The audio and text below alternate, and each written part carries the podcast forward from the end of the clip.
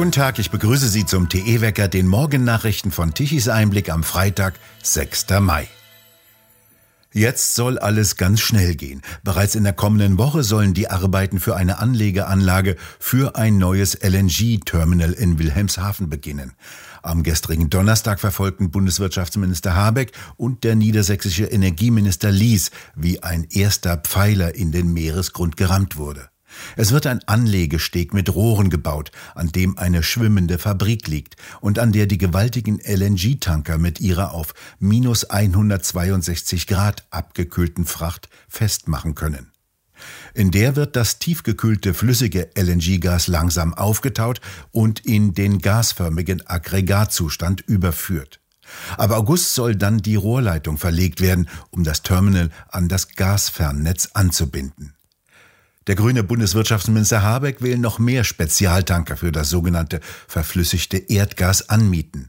Eine Reihe weiterer mobiler LNG-Terminals solle ebenfalls aufgestellt werden, an denen die Tanker ihre Ladung löschen können.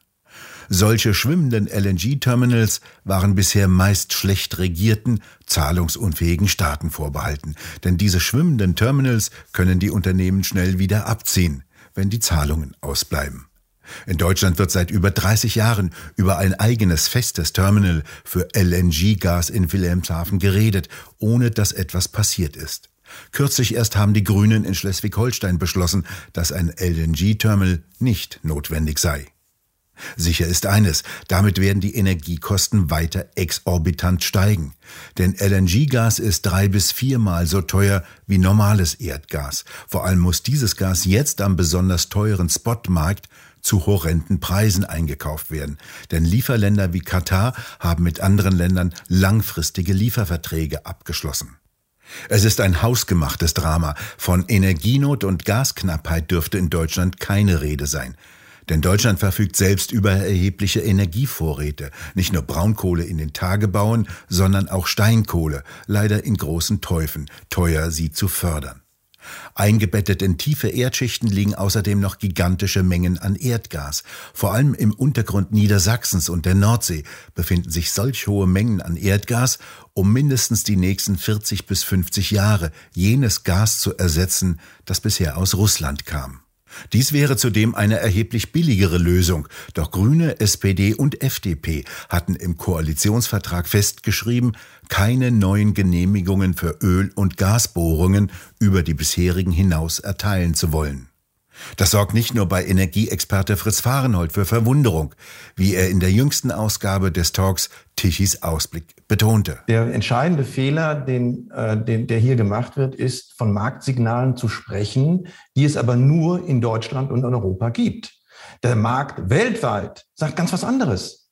Der Markt weltweit ist der, dass in Amerika ganz andere Signale gesetzt werden. Da ist Erdgas und äh, Kernenergie und, und äh, Kohle billig. In, in China, unserem Hauptwettbewerbsland, sind die Energiepreise unten. Und nur in der Insel Europa haben wir CO2-Zertifikate eingeführt, die so teuer sind, dass wir die Situation heute haben.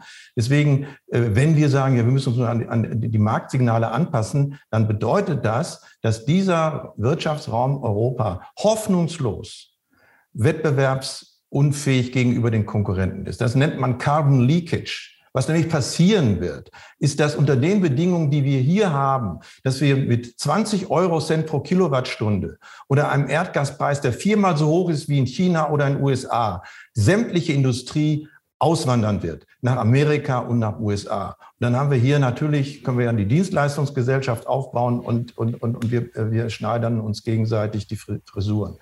Deswegen ist das ein ganz klarer Fehlschluss zu glauben, wir müssen nur uns an Marktsignal. Nein, der Marktsignal weltweit ist, wir machen den Zauber, den die europäischen Green Dealer machen wollen, nicht mit. Das passiert in Indien so, das passiert in China so und in den USA immer noch so. Beim Ausbau des Streckennetzes der Bahn klafft eine gigantische Lücke zwischen grünen Redeblumen und bitterer Realität. Kaum eine Rede, kaum ein Wahlkampf, kaum ein Auftritt grüner Politiker vergehen ohne Forderungen.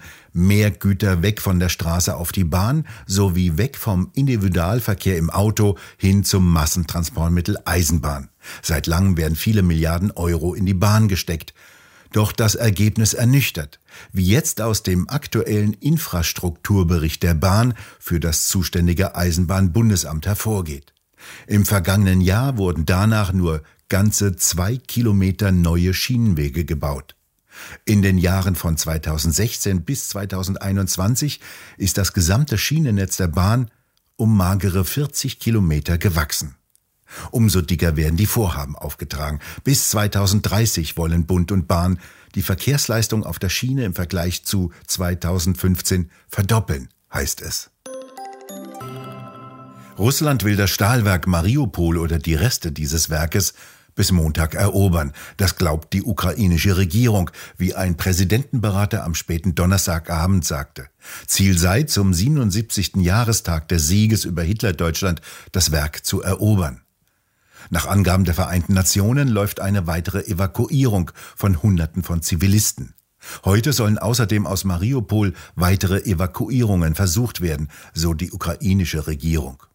Das ukrainische Militär hält eine russische Landungsoperation an der Schwarzmeerküste bei Odessa für möglich und bat die Bewohner, sich von den Stränden fernzuhalten. Das Gebiet werde derzeit verstärkt von russischen Aufklärungsdrohnen überflogen.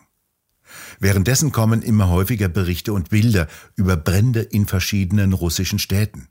Betroffen sind meistens Munitionslager oder militärische Einrichtungen. Ob hinter den Bränden Angriffe der ukrainischen Armee stecken oder ob es sich um Sabotage aus den eigenen Reihen oder um puren Zufall handelt, ist ungewiss. Я не думал, что эта операция затянется таким образом.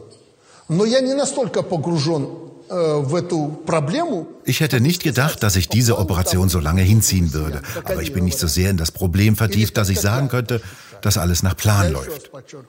Das sagt Weißrusslands Diktator Alexander Lukaschenko in einem erstaunlichen Interview mit der Nachrichtenagentur AP. Er wisse zwar nicht genug, doch habe er das Gefühl, dass sich diese Operation in die Länge gezogen hat. Er forderte in dem Interview wiederholt das Ende des Krieges, Dabei benutzte er das Wort Krieg, während Russland den Angriff als besondere militärische Operation bezeichnet. Er, Lukaschenko und sein Land wollten für den Frieden eintreten. Lukaschenko betonte in dem Interview weiter, ein Einsatz von Atomwaffen in der Ukraine sei inakzeptabel, weil, so wörtlich, sie direkt neben uns liegt. Wir sind nicht auf der anderen Seite des Ozeans, wie die Vereinigten Staaten, so Lukaschenko.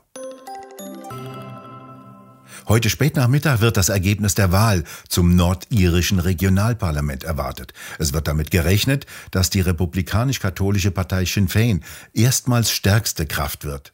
Das in Nordirland geltende besondere System der Machtteilung sieht vor, dass die jeweils stärksten Parteien der konfessionellen Lager gemeinsam die Regionalregierung stellen. Das Ergebnis der Regionalwahl könnte sogar eine Wiedervereinigung Nordirlands mit Irland antreiben. Auch in Großbritannien fanden in zahlreichen Kommunen Lokalwahlen statt, bei denen die Wähler über ihre Gemeinderäte abstimmen. Diese Wahl gilt als Stimmungstest für Premierminister Boris Johnson. Gestern Abend kurz vor 23 Uhr war geschafft, was dem FC Bayern in diesem Jahr wieder verwehrt blieb. Eintracht Frankfurt zieht in ein europäisches Finale ein, das der Europa League. Ein 1 zu 0 Sieg gegen West Ham reichte, nachdem die Eintracht bereits im Hinspiel mit einem 2 zu 1 Sieg nach Hause gefahren waren. Eintracht-Fans flippten aus. Endspiel ist am 18. Mai in Sevilla gegen die Glasgow Rangers. Die Regen- und Gewitterwetterlage im Süden und Südosten lässt nach. Von Westen kommt ein Hochdruckgebiet nach Deutschland und drückt die feuchten Luftmassen weg in den Südosten. Es wird also sonnig mit einigen Wolken, die Temperaturen bis 20, 22 Grad im Norden bis 19 Grad. Am Samstag sorgt eine kleine Kaltfront von Nordwesten her für ein paar Wolken, doch bis auf ein paar gelegentliche Regenschauer fällt kein Regen. Vor allem der Norden bleibt weiterhin trocken. Am Sonntag dann blauer Himmel, im Süden ein paar Wolken. Für die kommende Woche deutet sich warme bis sehr warme Luft an. Wir bedanken uns fürs Zuhören und schön wäre es, wenn Sie uns weiterempfehlen. Weitere aktuelle Nachrichten lesen Sie regelmäßig auf der Webseite tichiseinblick.de. Und wir hören uns am kommenden Montag wieder, wenn Sie mögen.